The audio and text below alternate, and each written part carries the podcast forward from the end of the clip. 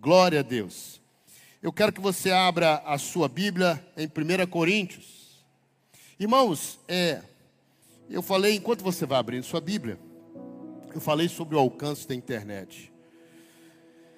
É, o tempo, os tempos vão mudando e a forma de alcançar as pessoas também vai mudando. Quando eu comecei na igreja, a gente saía para evangelizar, é, nos grupos, batia nas portas, entrava nos lugares, começava a falar de Jesus. Pouco a gente vê isso, né? A gente saía para evangelizar de panfleto, com um panfletinho. E naquele tempo ainda também era pouca gente que se habilitava para fazer isso. O Ministério de Evangelismo, e eu fiquei à frente uma temporada antes de ser consagrado. Que dificuldade achar evangelistas, pessoas que estão dispostas a sair e fazer um esforço por Cristo, de proclamar o Evangelho, de anunciar a salvação nele, aquilo que aconteceu com, com a gente. Dividir isso com as pessoas, entender o quanto isso é importante, que é a vida dela, a eternidade dela. E a gente saía com os panfletos, eu criei alguns panfletos para a gente distribuir.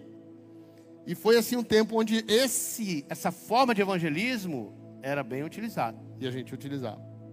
Hoje em dia também pouco se usa panfleto, irmão. Eu até fiz um panfleto com pouca coisa para ler. Porque quando eu dava um panfleto que tinha um texto grande, eu ficava de olho às vezes, o cara jogava. Por quê? Porque o povo não gosta de ler, irmão. Infelizmente o brasileiro não tem a cultura da leitura.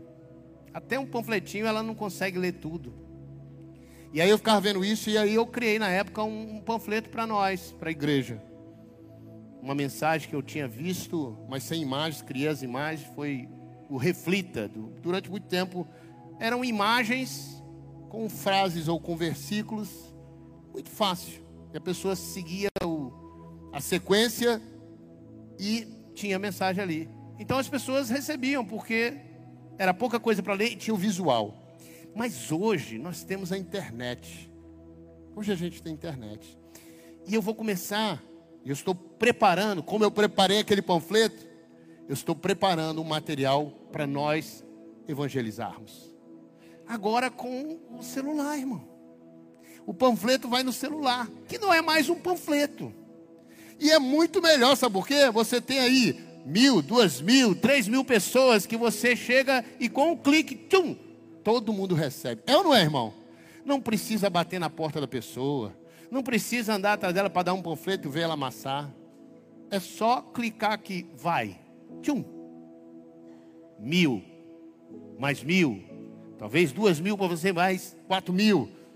Dez mil, vinte mil, trinta mil, cinquenta mil, sessenta mil, cem mil pessoas.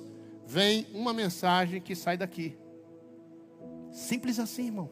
Fácil assim. Sabe por quê? Você compartilha um monte de bestagem. É ou não é, irmão? É ou não é? As gracinhas que a gente recebe, as brincadeiras, as palhaçadas, as piadas, a gente sai. Eu faço, irmão. Não precisa ficar ganhando, não. Eu passo as besteiras. Eu passo. Quando é uma coisa engraçada, dou risada, aí mando logo para os amigos. Nos grupos que a gente tem. Pum, pum, pum, vou mandando. E a gente é rápido para mandar essas besteiras.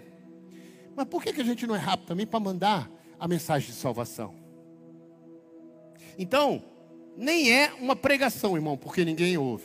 A maioria não vai ouvir, um ou outro. Se você mandar uma pregação para a pessoa, só se ela tiver com aquela situação, é muito direcionado, ela pode ouvir. Mas geralmente ela vai ver o tempo, ela não vai assistir a pregação toda. Ainda mais como evangelismo.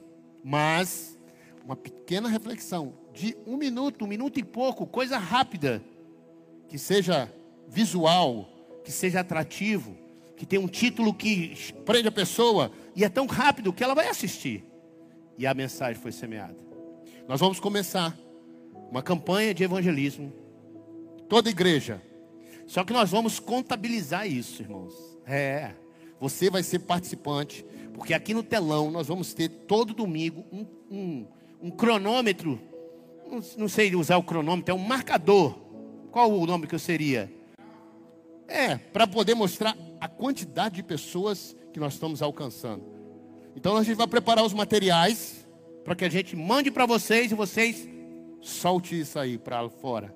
Porque só o que a gente tem feito, quando eu pego o balanço, rapaz, tanta gente está ouvindo. E tantos países, eu me assusto que às vezes com os países que estão ouvindo, recebendo a mensagem que sai daqui. E a gente pode ampliar isso, amém? Então nós vamos começar uma campanha de evangelismo a partir aqui do projeto Oradores, que eu espero que, como foi o Reflita, possa que outras igrejas entrem no mesmo mover de evangelismo que nós vamos entrar. Posso ouvir um amém, irmão? Amém. Glória a Deus, em nome de Jesus. Em nome de Jesus. Abra sua Bíblia no texto de 1 Coríntios, no capítulo 11. Como eu disse, essa noite é noite especial, porque nós vamos participar da mesa do Senhor, da ceia, ao que o próprio Senhor Jesus estabeleceu para que fizéssemos sempre que nos reuníssemos assim. E eu quero compartilhar esse texto que está lá em 1 Coríntios. Eu sempre leio esse texto no final, somente para a gente participar do momento. E faço uma outra ministração, usando um outro texto. Mas hoje eu vou usar esse texto, irmão. Porque o Espírito Santo me levou a meditar e a lembrar de de um alerta que nós temos aqui, que é muito oportuno para todos nós. Diz assim esse texto, acompanha comigo, a partir do versículo 23. 1 Coríntios, capítulo 11, a partir do versículo 23, diz assim: Pois isto é o que o próprio Senhor disse com relação à sua mesa, e que eu antes já lhes havia transmitido, que na noite em que o Senhor Jesus foi traído, ele tomou o pão e depois de haver é, agradecido a Deus, partiu e o deu aos seus discípulos, dizendo: Tomem e comam, isto é o meu corpo que é entregue por vocês. Façam isto para se lembrarem de mim. De igual modo, ele tomou também o cálice de vinho depois da ceia, dizendo: este cálice é a nova aliança do meu sangue. Façam isso em memória de mim, toda vez que o beberem. Porque cada vez que vocês comerem esse pão e beberem esse cálice, estão anunciando a mensagem da morte do Senhor, morte que ele sofreu por vocês. Façam isso até que ele venha. 27, versículo 27. Portanto, se alguém comer esse pão e beber esse cálice do Senhor de maneira indigna, é culpado de pecado contra o corpo e o sangue do Senhor. É por isso que um homem deve examinar-se cuidadosamente a si mesmo, antes de comer o pão e beber do cálice. Porque se ele comer o pão e beber do cálice indignamente, sem reconhecer que se trata do corpo do Senhor, está comendo e bebendo o julgamento de Deus sobre a sua própria vida. É por isso que muitos de vocês estão fracos e doentes, e alguns até já morreram. Em outras versões, dormem. Entretanto, se examinássemos cuidadosamente a nós mesmos, não precisaríamos ser julgados e punidos. Contudo, quando somos julgados e castigados pelo Senhor, é para que é para não sermos, obrigado, condenados com o resto do mundo. Você vê que mesmo assim, no final, Deus ainda traz sobre nós a oportunidade de não sermos encontrados com os demais. Talvez a sua a sua Bíblia seja diferente da minha na tradução, porque a palavra aqui para mim não é, é tema não é discernindo, mas é a maioria das versões aqui tem quando você come e bebe sem discernir o corpo, ou seja, sem entender o que você está fazendo, você está comendo e bebendo o juízo de Deus sobre a sua própria vida. Eu botei o discernindo, porque a maioria das versões tem assim. Meus irmãos, prestem atenção. Esse texto, na verdade, quando eu ministro a ceia, eu uso quatro versículos. Eles estão é, entre os versículos 23 e o 25, 26. É o que eu, eu, eu ministro sobre a ceia para que a gente possa aproveitar o momento, entendendo o pão, o cálice, o que eles representam. Mas eu quero te dizer que esse texto aqui, ele está inserido dentro de um contexto, ou dentro de uma carta, que Paulo está, na verdade, fazendo uma exortação muito séria à igreja, a nós, os crentes. E não é para outro, não, é para nós. Ele estava falando com os irmãos, porque quem participa da ceia, senão aqueles que são crentes no Senhor Jesus. Então, desde o versículo 17, nós estamos lendo, começamos a ler o 23. Desde o versículo 17, então, ou seja, lá, do versículo 17 ao 22, e depois do 27 que eu li até o 33, é uma exortação. São 13 versículos exortando, chamando atenção acerca de como nós estamos participando do momento da ceia. O que isso representa e como deve ser é, encarado, como devemos participar, o que isso realmente significa e o que precisamos observar para não estarmos pecando, como diz o texto, contra o Senhor. Então, dentro desse texto, três versículos, Paulo está exortando. No meio disso, ele fala sobre o poder dos elementos, do sangue, do corpo, e que a gente deve fazer isso sempre que a gente se reúne para lembrar dele e continuar fazendo isso até que ele venha. Ótimo.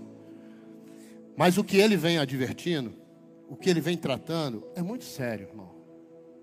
E a gente não pode continuar participando da ceia sem ler essa carta de Paulo, essa recomendação, sem a gente estar atento a isso que ele está ministrando, a isso que ele está ensinando, a isso que ele está fazendo um alerta muito grande. É, a gente pode perceber então, dentro das palavras aqui de Paulo, que a ceia do Senhor, ela é, ela tem, né, na verdade, consequências espirituais. Quando a gente toma a ceia, quando a gente participa da ceia, ela gera consequências espirituais. Fala aí com alguém que está perto assim, ó, a ceia tem consequências espirituais. Diga mesmo, diga para alguém. Alerta ele aí, alerta ela aí, ó. Participar da ceia tem consequências espirituais. Elas podem ser boas, mas elas podem ser ruins. Pode ser bênção ou não, ou maldição. Sim. Porque a Bíblia que lemos aqui, o texto que lemos, diz que nós trazemos juízo de Deus sobre a nossa própria vida. Se nós participarmos desse momento de forma indigna, sem discernir, ou seja, sem entendimento. Porque o próprio Senhor estabeleceu, e isso lembra o seu sacrifício, o valor do seu sacrifício, o que ele fez por mim e por você. E isso não pode ser tratado de qualquer jeito, irmãos. A gente tem que ter uma atenção, um cuidado, uma reverência muito grande quando a gente participa desse momento, porque nós estamos relembrando o sacrifício do nosso Senhor, do Messias, daquele que morreu na cruz, daquele que é, esteve num momento aqui na terra sobre esse, esse chão para poder sofrer no meu e no seu lugar. Então isso aí não pode ser tratado de qualquer maneira há consequências espirituais para esse momento. O próprio texto que nós lemos, eu quero destacar o versículo 27 e o 29, diz assim: ó, portanto, se alguém comer do pão e beber do cálice do Senhor de maneira indigna, é culpado de pecado. Versículo 29, porque se ele comer o pão e beber o cálice indignamente, sem reconhecer, no meu texto é reconhecer, ou sem discernir, que se trata do corpo do Senhor que o que nós estamos comendo e bebendo diz respeito ao corpo de Cristo. Então nós trazemos sobre nós o julgamento de Deus sobre a nossa própria vida.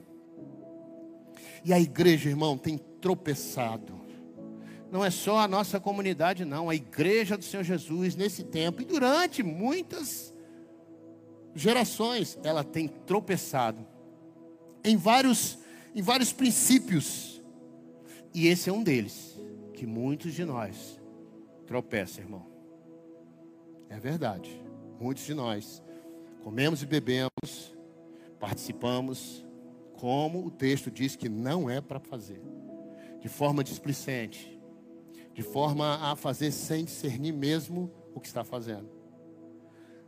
Talvez de uma tradição católica e sem querer fazer nenhuma crítica ao catolicismo de forma nenhuma. Quando aqueles que já foram católicos, como eu já fui na minha juventude, bem antes, ia lá para receber a hóstia. A hóstia, né? Hóstia.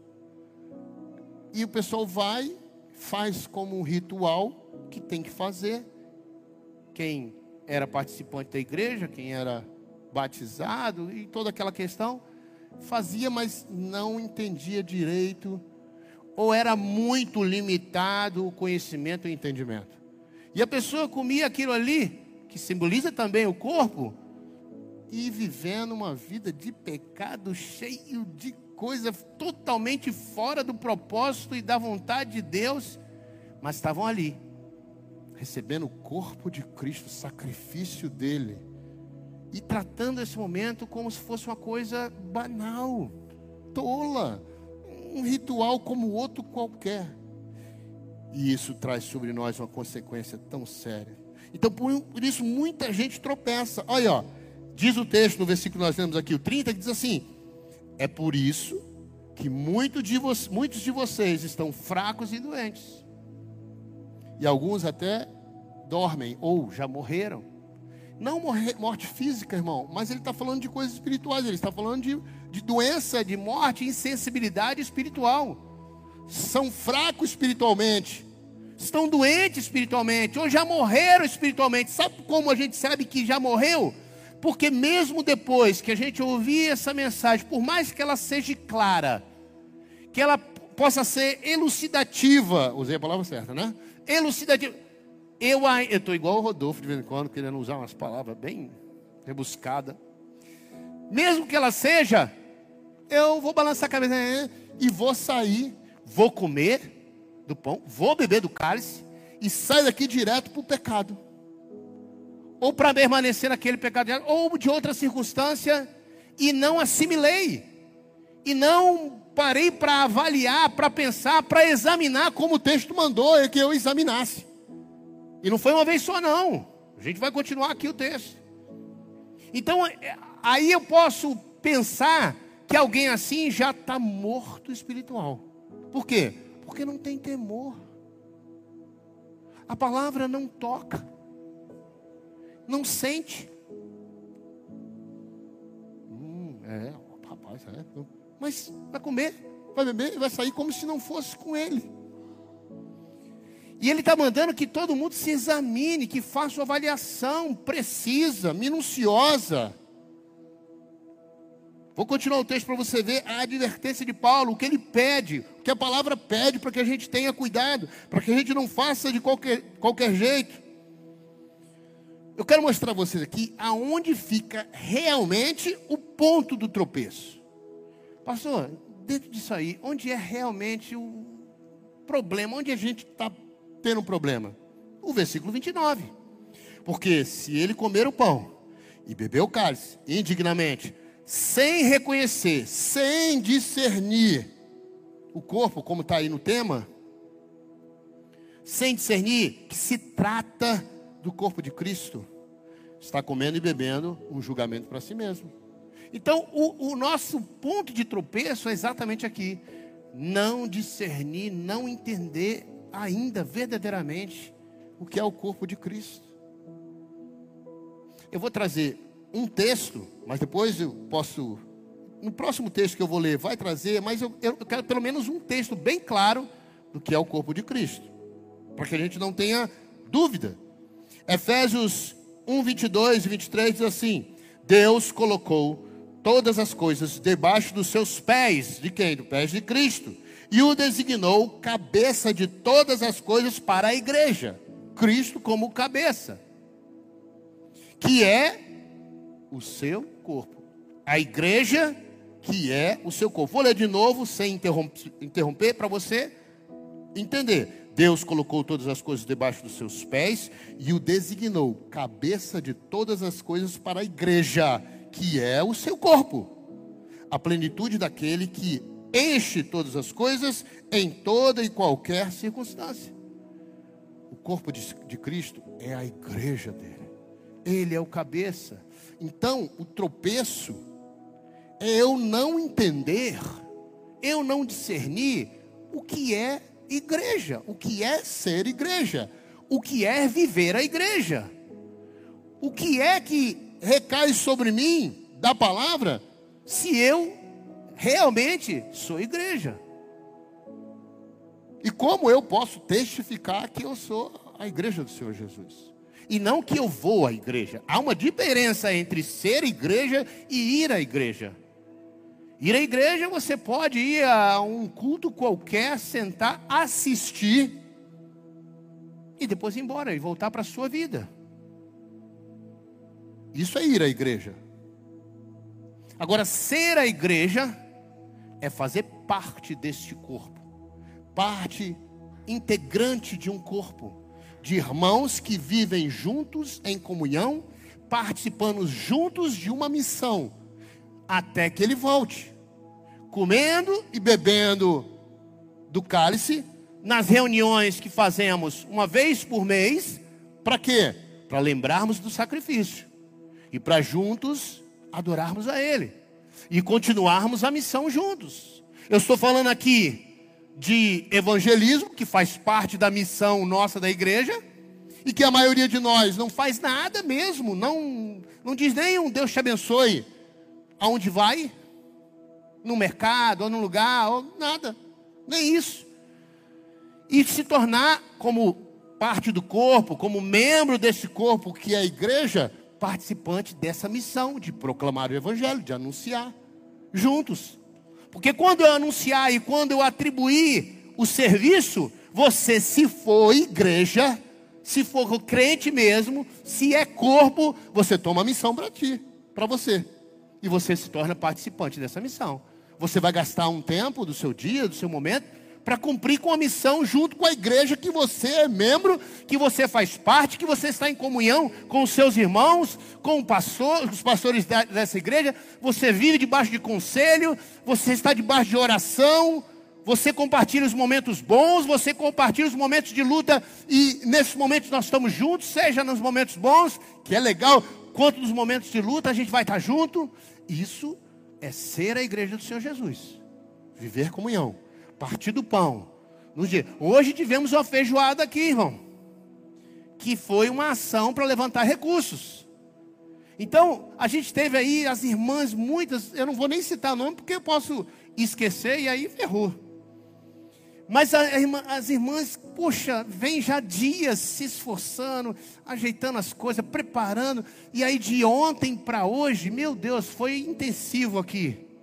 Aí eu cheguei, as minhas irmãs cortando o couve, preparando as carnes, cozinhando. E aí mais uma brincadeira. Um, é cansativo, mas é gostoso, gratificante. Porque ali a gente ficava batendo papo, brincando, aí fazia um café e não sei o que, mas depois comia uma pizza junto. Isso é a comunhão. Isso é a vida da igreja. São os serviços, e eu só estou dando um exemplo de muitas outras coisas que acontecem na vida da igreja, na programação, que nós temos que caminhar junto e fazer acontecer. Isso é ser igreja. Isso não é ir à igreja, ser um visitante, mas ser parte do corpo, membrar, ser membro desse corpo, ser conhecido. Seu nome está ali no hall de membros da igreja. Quando entra o envelope aqui, tem o seu nome, dizendo aqui, ó, aqui é a entrega da minha oferta, do meu dízimo ao Senhor, da minha fidelidade a Ele. Você se torna participante dessa comunidade, dessa família, do reino da igreja. Isso é ser corpo, ser igreja. O resto é visitar. É visitar.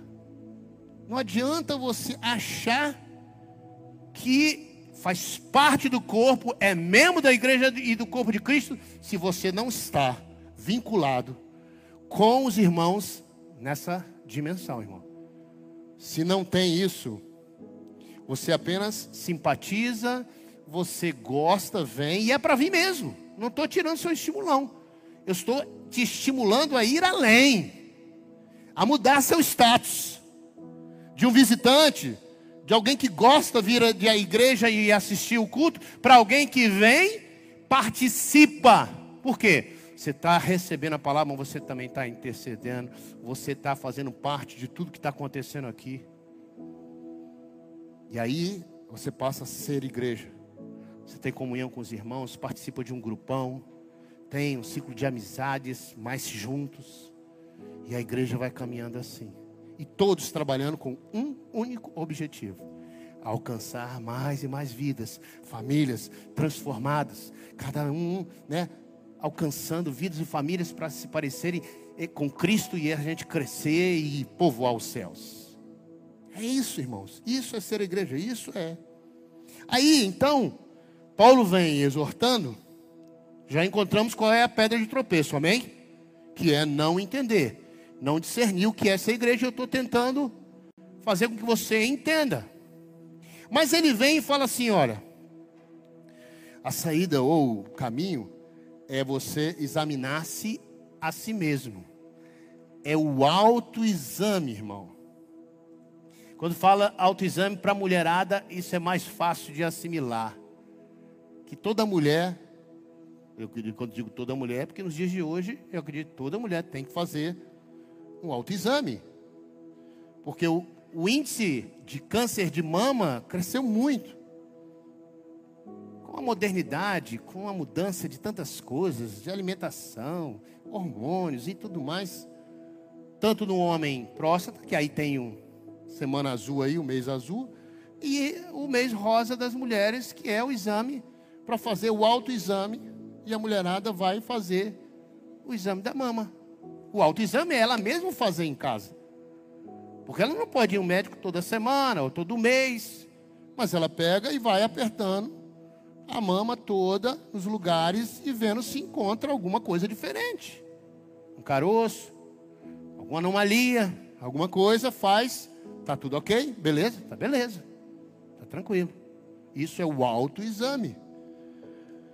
E é necessário. Agora, você acredita que tem mulher que nos dias de hoje não se toca e faz o autoexame? É verdade, irmão. Tem mulher que não faz o autoexame. Parece. Por quê? Se fala direto. É ou não é? A gente não pode reclamar que não tem a campanha. Tem a campanha. E é largamente divulgado. Tem a campanha que ensina, tem tudo, irmão. Qualquer lugar que você vai, tem aí falando do. do, do é outubro rosa, né? O, Outubro rosa, outubro rosa, outubro rosa, aí na televisão, tudo. Mas tem mulher que não faz isso, irmão, autoexame. É diferente? Não, irmão. Aqui, por mais que a gente fale, por mais que a gente ensine, tem gente que não vai fazer o autoexame. Vai ouvir, vai saber que é para fazer, mas vai preferir nem fazer. Sabe por quê? Sabe por que muita mulher não faz o, exame, o autoexame? Tem medo de encontrar alguma coisa. É. Sabe por que os homens não vão lá? Fazer o exame. Não é porque é vexatório, não, irmão. Porque diz respeito à nossa vida. É porque ele tem medo de encontrar alguma coisa. E aí ele não quer nem fazer. Infelizmente é. E não é diferente com a gente, não, irmão. Quando a Bíblia diz examine-se o homem a si mesmo, muita gente não quer fazer o exame. Porque se fizer o exame, não tem jeito. Vai encontrar. Aqui, literalmente, você vai encontrar problema se fizer o autoexame. Só que, pense, agora aqui, irmão. Você está de frente com o médico. Já entrou no consultório. Não tem jeito, irmão. Hoje tu vai fazer o exame. Hoje tu não escapa. Hoje você vai passar pelo exame. Ih, caramba, eu não queria fazer esse exame, não. Tá, o médico dos médicos está aqui hoje. Eu só sou o enfermeiro para ajudar. Eu vou dar as primeiras instruções para o exame. Vou dar as instruções, mas é ele que faz. É ele que som do coração. É o Espírito Santo que convence. É Ele que vai falar com você. Realmente você está com isso. Realmente você está agindo assim. Realmente. Então não tem jeito, irmão. Hoje é dia de autoexame. Hoje é dia da gente ir. Olha o que diz o versículo 28 que nós lemos. É por isso que um homem deve examinar-se cuidadosamente. Ô irmão, podia estar só, o homem devia examinar-se a si mesmo. Podia ou não podia? O cuidadosamente aqui está para quê, irmão? Ou seja, você precisa fazer um exame minucioso. Não é, deixa eu ver. Não, não. Tá bom, não tem nada não. Não, irmão. Vai com calma, minha irmã. Vai devagar. Vai vendo tudo. Vai para debaixo disso aqui. Vai para um lado. Vai devagar. Não vai com pressa, não. É isso que ele está falando. Por isso que ele diz: é por isso que o homem deve examinar-se cuidadosamente a si mesmo, antes de comer o pão e beber o cálice. O versículo 31 ele ainda continua e diz: entretanto, se, olha aqui, irmão, se examinássemos, olha aí, cuidadosamente a nós mesmos, não precisaríamos ser julgados nem punidos. Se a gente fizesse o exame se a gente fosse minucioso no exame. Mas hoje, hoje, em nome de Jesus, você vai fazer um exame minucioso. Eu clamo ao Espírito Santo que não permita que você saia daqui sem passar por esse exame. Que você saia daqui sem entender, discernir o que é o seu ser o corpo. A decisão que você vai tomar depois para se tratar ou não, aí é com você. É verdade, porque o médico, ele só pode dizer assim, ó, você está com um, uma enfermidade o tratamento é esse aqui. Se você se negar ao tratamento, vai se negar. Uai, tem mulheres que se negam. Não, não quero. Não quero fazer cirurgia, não quero fazer química, não quero fazer nada. Não vou. Não quero. Conheço algumas que tomam essa postura. Aí a família tem que vir, tem que convencer e tudo mais. E tem gente que diz assim: não vou fazer, acabou.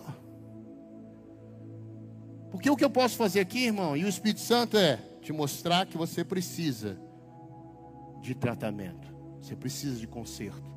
Você precisa de entrar debaixo da ação do Espírito de Deus da palavra e mudar o seu status. Mas isso você é que vai decidir. Eu não tenho esse poder. O Espírito Santo tem.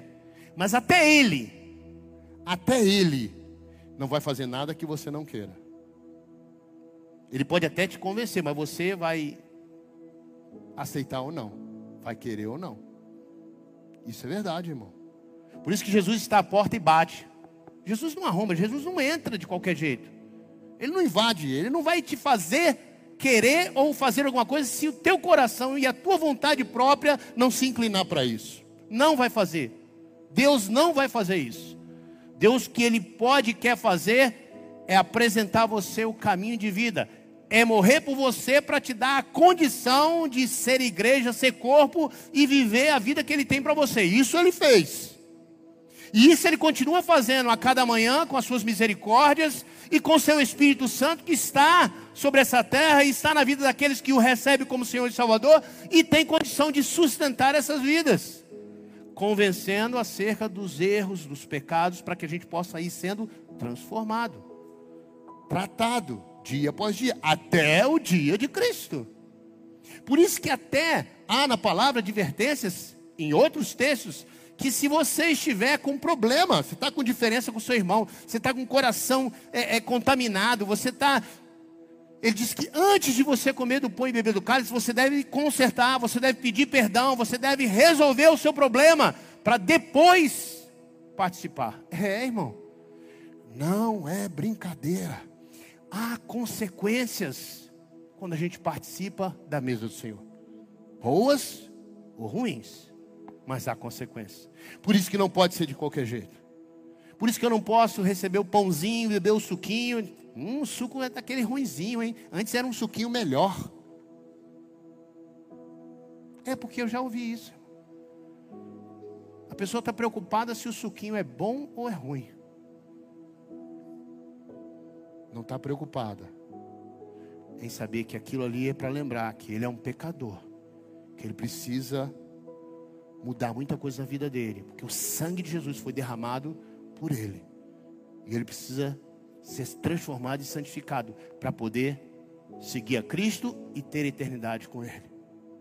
Então, se a gente se examinar. Agora, o texto que eu li aqui para vocês, ele diz uma coisa interessante, ó. É por isso que um homem deve examinar-se cuidadosamente a si mesmo antes de comer do pão e beber do cálice. Você já comeu do pão e bebeu do cálice aí, irmão? Hoje? Já?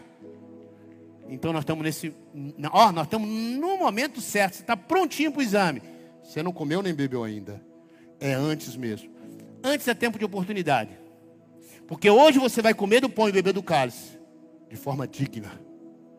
Se você precisar consertar alguma coisa com Deus, você vai consertar. Se você precisar pedir perdão, você vai, vai fazer. Hoje, se você precisar entregar sua vida primeiro a Ele e precisa, você vai fazer isso. Hoje, você vai comer do, do pão e beber do cálice de forma que está estabelecido aqui.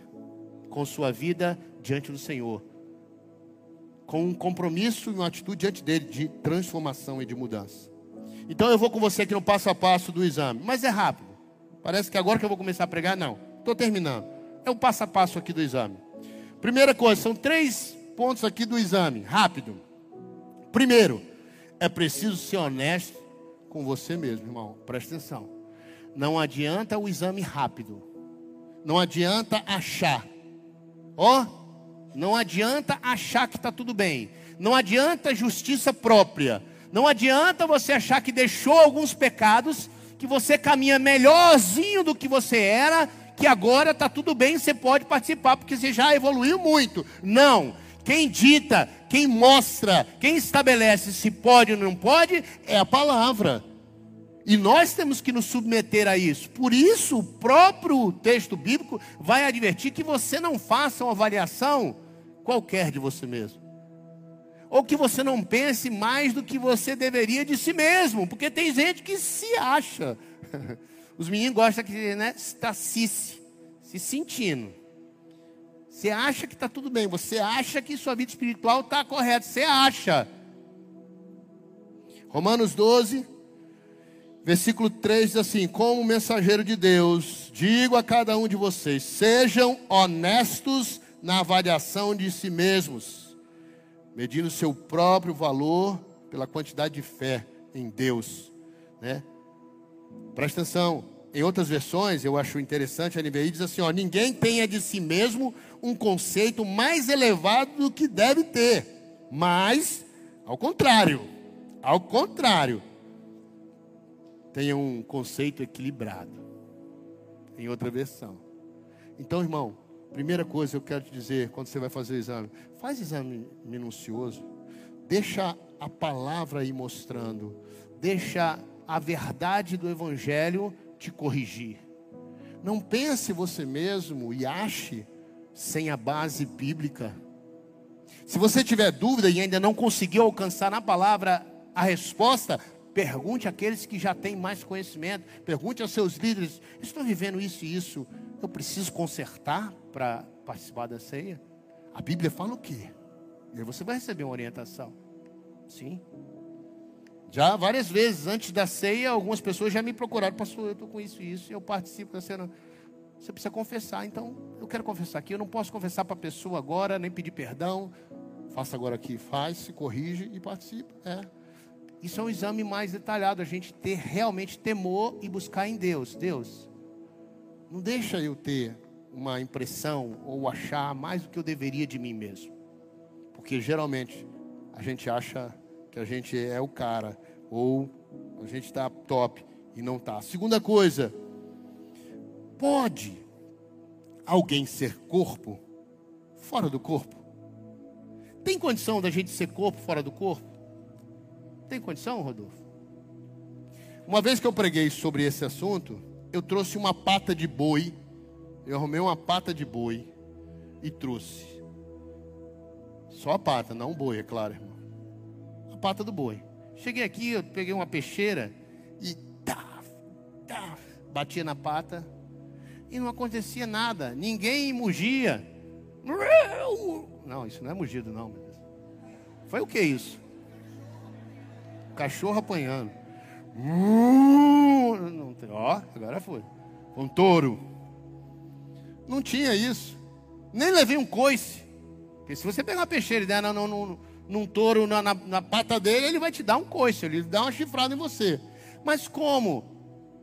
É uma parte do corpo, mas está fora do corpo, foi amputado, aquilo ali não tem mais sensibilidade. Não tem mais sensibilidade.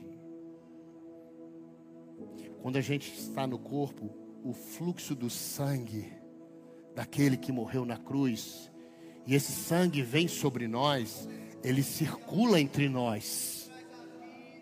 Ele circula entre nós, porque o relacionamento, a correção uns dos outros, a cura, a confissão de pecados, estar junto, isso o sangue vai circulando. Agora, se você está fora, se você está só assistindo de longe, se você não congrega, você é como essa pata do boi. Até crê em Jesus, até entende que poderia e deveria ser uma parte do corpo, tem todos os aspectos, mas não é, porque está fora do corpo. E aí eu fiz aquilo e nada. Vai, pega um facão, vai dar uma facãozada, não. você vê o que vai acontecer? Por isso que a palavra diz que aqueles que estão em Cristo, o inimigo, ele não toca. Por quê? Porque está participando da comunhão dos santos, está protegido. Eu até separei esse texto aqui. Aqui, ó, Romanos 12, 4 e 5. Assim como cada um de nós tem um corpo com muitos membros, e esses membros não exercem toda, todos a mesma função, assim também em Cristo nós, que somos muitos, formamos um só corpo, e cada membro está ligado ao outro. Não é nem esse texto aí. É o de João 5,18. Mas esse texto faz parte desse entendimento que a gente está vendo. João 5,18 diz: Ninguém que passou a fazer parte da família de Deus, presta atenção, faz do pecado um hábito, pois Cristo, o Filho de Deus, o protege com segurança e o maligno não pode pôr as mãos nele. Por isso que o inimigo não toca em mim e em você, porque nós estamos protegidos pelo sangue do Cordeiro, debaixo da família. Não sei se você, eu já, eu assisto muito é, aquela TV de assinatura, o Discovery e Animal Planet. Eu gosto de ver alguns animais como é interessante. E eu vi como os lobos eles atacam. Eles pegam uma manada de, de búfalo, por exemplo, e eles são geralmente oito animais, oito lobos. E uma manada, uma manada de búfalo é forte, irmão. Não tem como. Eles passam por cima desses lobos e acabam com os lobos. Eles fazem isso com animais mais fortes, como o leão. Mas sabe o que, que o lobo faz? Qual a estratégia? Eles vão correndo perto e vão olhando. Quando eles veem um animal mais fraco ou doente, que está com dificuldade, eles fazem de tudo para tirar esse animal da manada. Quando eles conseguem tirar o animal da manada, aí acabou. Se tornou presa fácil. E eles conseguem acabar com o animal. A mesma coisa assim, irmãos. Quando você está fora do corpo, você é uma presa fácil para o inimigo. O inimigo vai se andar com a sua vida, claro que ele vai. Você está longe da proteção da igreja da oração, da comunhão, daquilo que o próprio Senhor estabeleceu, porque Ele tem compromisso com a palavra. Que Ele disse que se a gente vem em comunhão, no partir do pão, Deus estabelece a bênção e a vida. Há um compromisso da palavra para aqueles que congregam, aqueles que estão ligados ao corpo de Cristo e participam assim, sendo igreja e não visitando a igreja. E por último aqui, se você está no corpo, que parte do corpo você é? Você pode achar quem você é.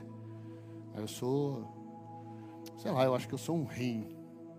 O rim é, é uma parte importante do corpo, meu, porque filtra tudo que a gente bebe. Ah, eu sou o estômago, eu sou. Aí são partes que são, como a gente chama? Vitais. Sem isso, você é apêndice, irmão. Porque tem gente que caminha na igreja, participa, faz um monte de coisa, mas eu acho que ele se vê como um apêndice. Porque apêndice é uma parte do corpo que está lá, todo mundo tem. Mas os médicos ainda não entenderam e nem conseguem dizer para que serve o apêndice. Só serve às vezes para infeccionar e ter que tirar ele. Por quê? Uma avaliação clínica e na medicina o apêndice não tem. Tanto é que a palavra apêndice é usado como esse termo de alguma coisa que está fora de utilização. Porque tem gente que caminha na igreja achando que é apêndice. Não, eu estou no corpo. Eu estou dentro. O sangue passa por mim, é verdade. Mas eu não faço nada, eu não sirvo para nada. Eu fico só olhando, dizendo, ah, é, é. Irmão, não existe crente apêndice. Não existe. Não tem essa possibilidade. No corpo de Cristo, não existe esse órgão, irmão. Jesus na cruz já arrancou, irmão. Quando ele fez o corpo de Cristo, sua igreja, não foi com apêndice, irmão, porque todos nós fomos chamados para ser participantes da obra dele. Todos nós temos uma função, um objetivo de fazer com que o corpo possa viver. Por isso que eu, o texto que eu li anteriormente aqui de Romanos 12 diz isso. Assim como todo, to, é, assim como cada um de nós tem um corpo, com muitos membros, e esses membros não exercem todos a mesma função, não. Assim também Cristo. Em Cristo, nós, que somos muitos, formamos um só corpo, e cada membro está ligado a todos os outros. Mas cada membro tem uma função e cumpre uma função no corpo. Cada um tem um talento especial que Deus usa. Discernir o corpo, irmão, que hoje a gente está, e eu quero encerrar com isso aqui. Discernir o corpo é exatamente entender a dimensão espiritual com que nos relacionamos com Ele e com a igreja. Isso é, é o que você precisa. Qual é o nível de relacionamento que você tem com Ele e com o corpo e com a igreja? Se você fizer essa avaliação, você discerniu o corpo, discerniu a vida com Cristo. O quanto você se dedica a Ele, o quanto você se dedica à igreja, o quanto você está envolvido com a igreja do Senhor Jesus, o quanto você serve a Ele, o quanto você serve aos irmãos. Hoje é noite de você entender isso, avaliar isso e pensar que órgão é você? Feche teus olhos. Cessa de olhar para mim ou para alguém. E começa a fazer esse exame, porque nós vamos participar já já do momento de comer do pão e beber do cálice. Feche mesmo os seus olhos. Em nome de Jesus, é o momento de fazer a avaliação. Não é possível que depois de um texto desse que ensina o que a gente precisa fazer antes para se prevenir, porque eu posso comer e beber, condenação para mim mesmo. Nem isso você teme, nem isso você para para pensar. Aí é que entra o questionamento, porque muitos estão fracos e doentes ou já morreram. Talvez se você vê, se vê assim, peça ao Senhor Jesus que te ressuscite, ao Espírito Santo, porque não é possível agora a gente não fazer essa avaliação para ver e, e parar para ver quem eu sou. Que órgão seria num corpo? O que, que eu tenho feito? Para que, que eu sirvo para o reino? Qual o meu relacionamento com Deus e com meus irmãos? De que maneira eu sou um instrumento de Deus como parte do corpo? Para que esse corpo seja saudável.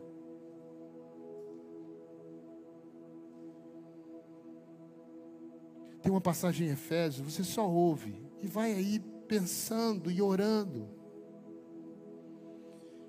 Que diz que nós devemos andar antes seguindo a verdade em amor. Que a gente cresça em tudo, naquele que é o cabeça, Cristo. Porque dele todo o corpo, todo o corpo, ajustado e unido, pelo auxílio de, das juntas, cresce e edifica-se a si mesmo, em amor, na medida em que cada parte realiza a sua função. Você foi chamado para realizar algo no corpo. Você foi chamado e colocado nesse lugar para ser parte desse corpo.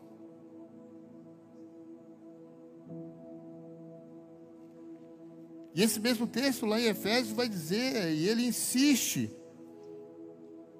para que eh, ninguém viva mais como os gentios, que vivem na inutilidade dos seus pensamentos. Porque essas pessoas estão obscurecidas de entendimento e estão separadas de Deus por causa da ignorância, porque não entendem, porque não conhecem a verdade porque não se deixam ser examinados ou busquem ser examinados. Porque o coração muitas vezes é duro. Porque perdeu a sensibilidade. E aí acaba se entregando ao pecado mais e mais. Você não é parte fora do corpo. Você tem sensibilidade porque o Espírito Santo habita em você e eu creio nisso. E se você entrou aqui e não tem certeza ainda de salvação, se você ainda não entregou sua vida a Cristo, para que esse Espírito possa estar habitando em você, e você possa verdadeiramente fazer parte da igreja como corpo de Cristo. Se você não fez isso ainda hoje, é a noite que você vai entregar sua vida a Jesus vai receber a oração da igreja, vai receber por fé e o que a palavra diz, o dom do Espírito Santo, e vai participar da mesa de Cristo, porque vai estar em comunhão com este corpo e fazendo parte dele. E você vai comer do pão e beber do cálice. Você já veio aqui várias vezes, entrou e saiu, e porque já compreendeu com seu intelecto, porque qualquer pessoa pode compreender que não deve comer do pão e beber do cálice, se você respeita e até teme, e agora ainda mais porque ouviu essa palavra e o entendimento dela. Mas o que Deus quer não é isso. O que Deus quer é que você entregue sua vida a Ele, o governo da sua vida a Ele, a sua casa, a família, o seu futuro, para que Ele possa ser o seu Deus. Não que você ouve falar e sabe que pode, mas aquele que opera através de você e na sua vida, e faz com que você seja parte desse corpo, onde Cristo é o cabeça. E você não pode sair desse lugar mais uma vez, sem participar da mesa dele. Hoje é noite de salvação para você. Hoje é noite que o Senhor quer que você compartilhe do seu sangue, do seu corpo, com os seus irmãos. Porque a partir do momento que você entrega a sua vida a Cristo, você passa a fazer parte da família de Cristo e você passa a ter irmãos, porque o Senhor Jesus é o primogênito entre todos esses irmãos. E essa é a oração nessa noite, a edificação do corpo. Se você entrou aqui, você já é membro você conhece a Cristo, você já entregou sua vida, mas você tem relaxado, muitas vezes, por conta desse momento, esquecendo o quão esse momento é importante e as consequências que existem nesse momento. E talvez você esteja relaxando em muita coisa. Hoje é noite de conserto. Talvez pedir perdão, confessar pecado e comer do pão e beber do cálice de forma digna. Porque o texto que a gente leu a última parte diz isso. O Senhor disse: Contudo, quando somos julgados e castigados, talvez você está sendo julgado por essa palavra. Ele diz: Contudo, quando somos julgados e castigados pelo Senhor, é para não sermos condenados com o resto do mundo. O que Deus quer é que você possa se consertar. Deus quer continuar agindo na sua vida. Quer que você continue sendo parte do corpo, fluindo. E que o sangue de Cristo flua através da sua vida. Por isso é noite de conserto para esses. Para alguns é para isso, conserto. E para que a gente possa voltar a ter esse momento de ceia como um momento de reverência, temor, dando a devida importância, sabendo quão isso é poderoso e não negligenciar isso. Em nome de Jesus, Senhor.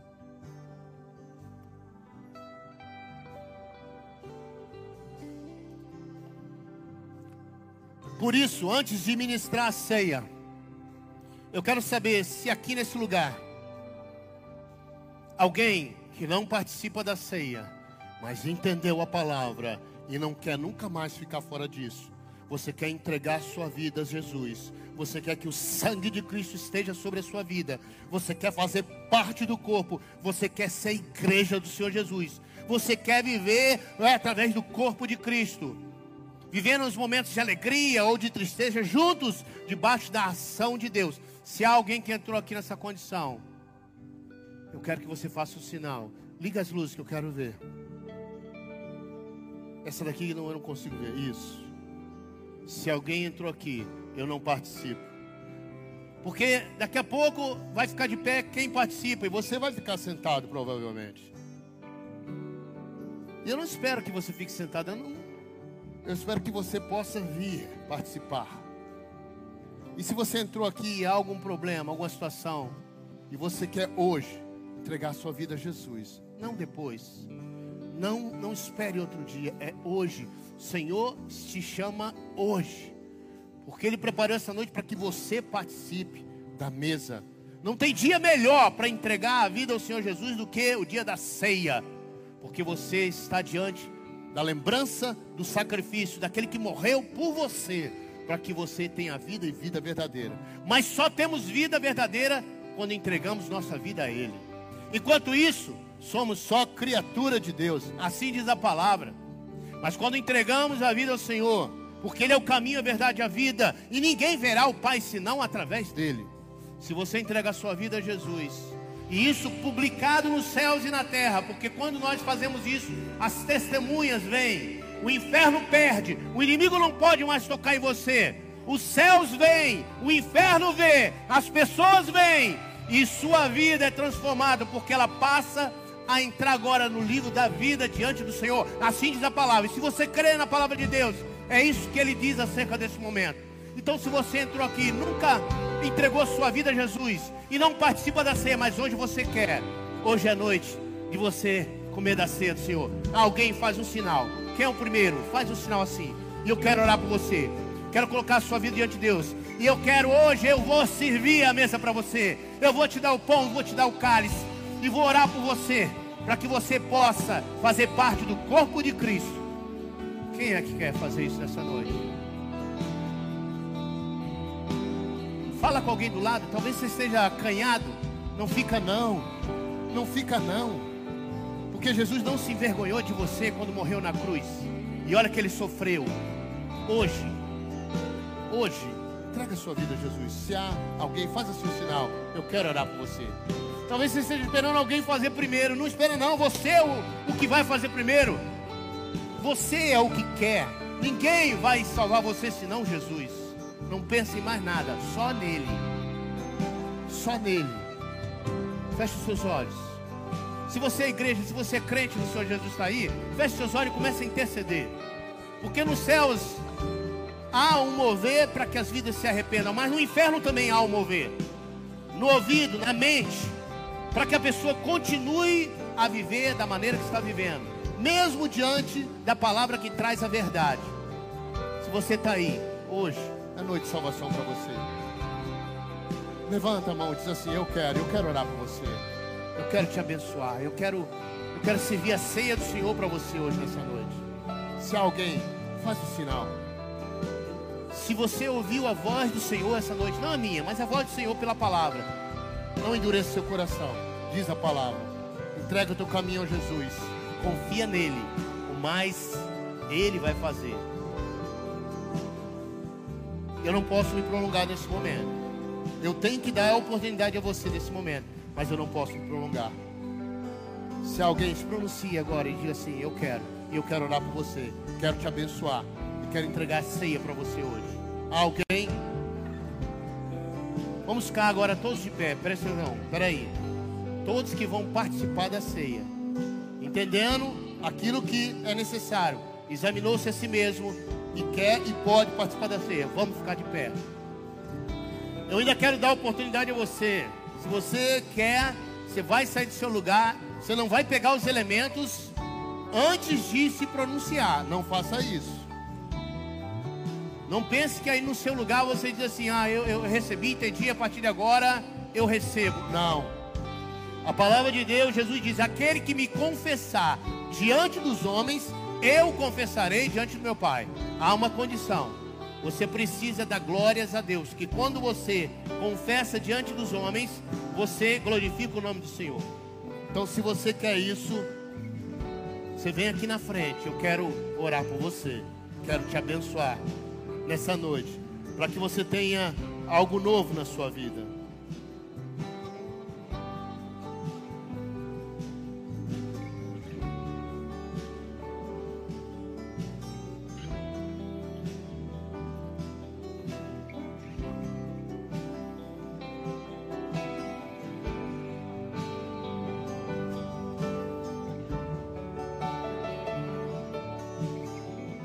Irmãos, por favor, peguem os elementos aqui. Vou orientar porque pode alguém não saber como nós procedemos. Você que ficou de pé e vai participar. Você só vai se sentar quando você receber os dois elementos. Os dois.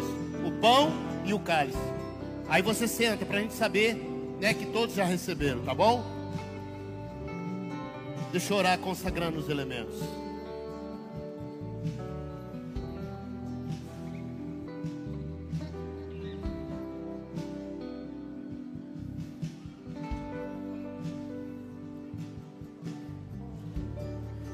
Senhor Deus, eu quero consagrar estes elementos, o pão e o vinho, o suco da uva, para que cumpram o propósito de lembrar a igreja do teu sacrifício.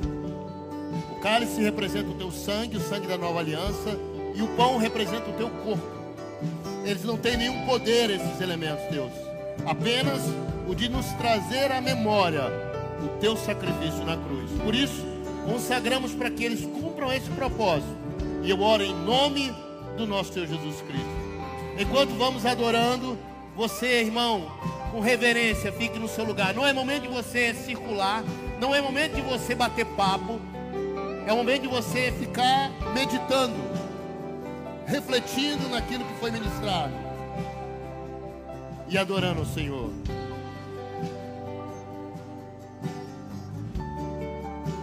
João.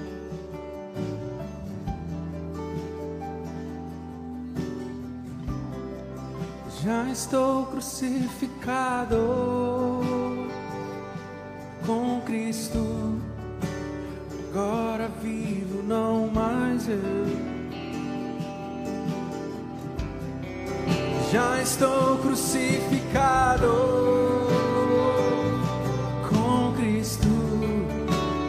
Agora estou crucificado. Já estou crucificado com Cristo.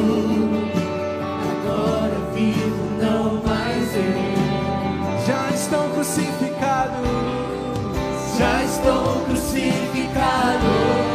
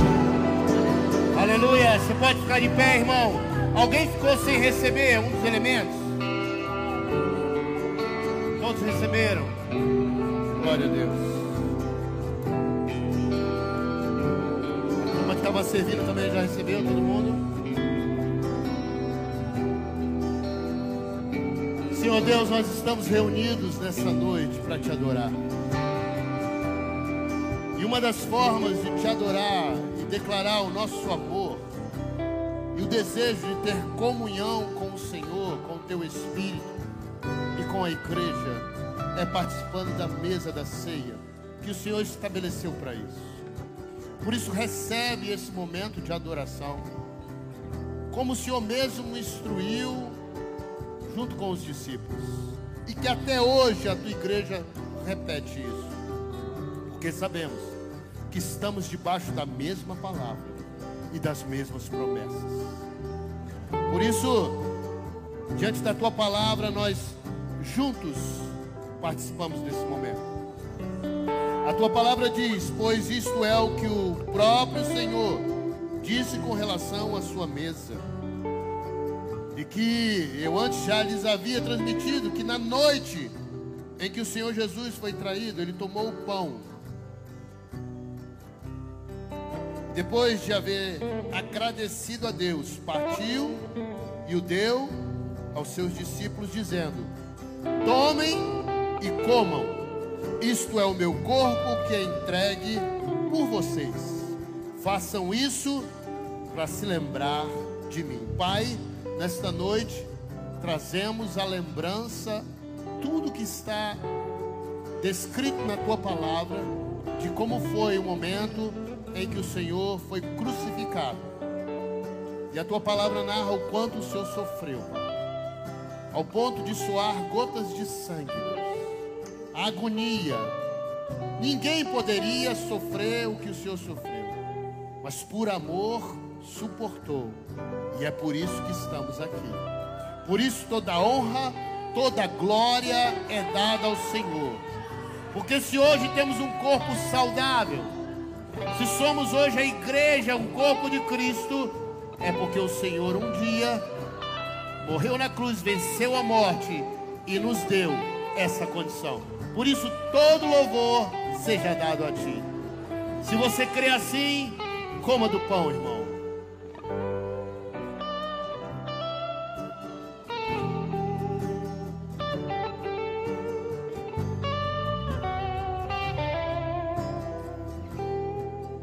Aleluia.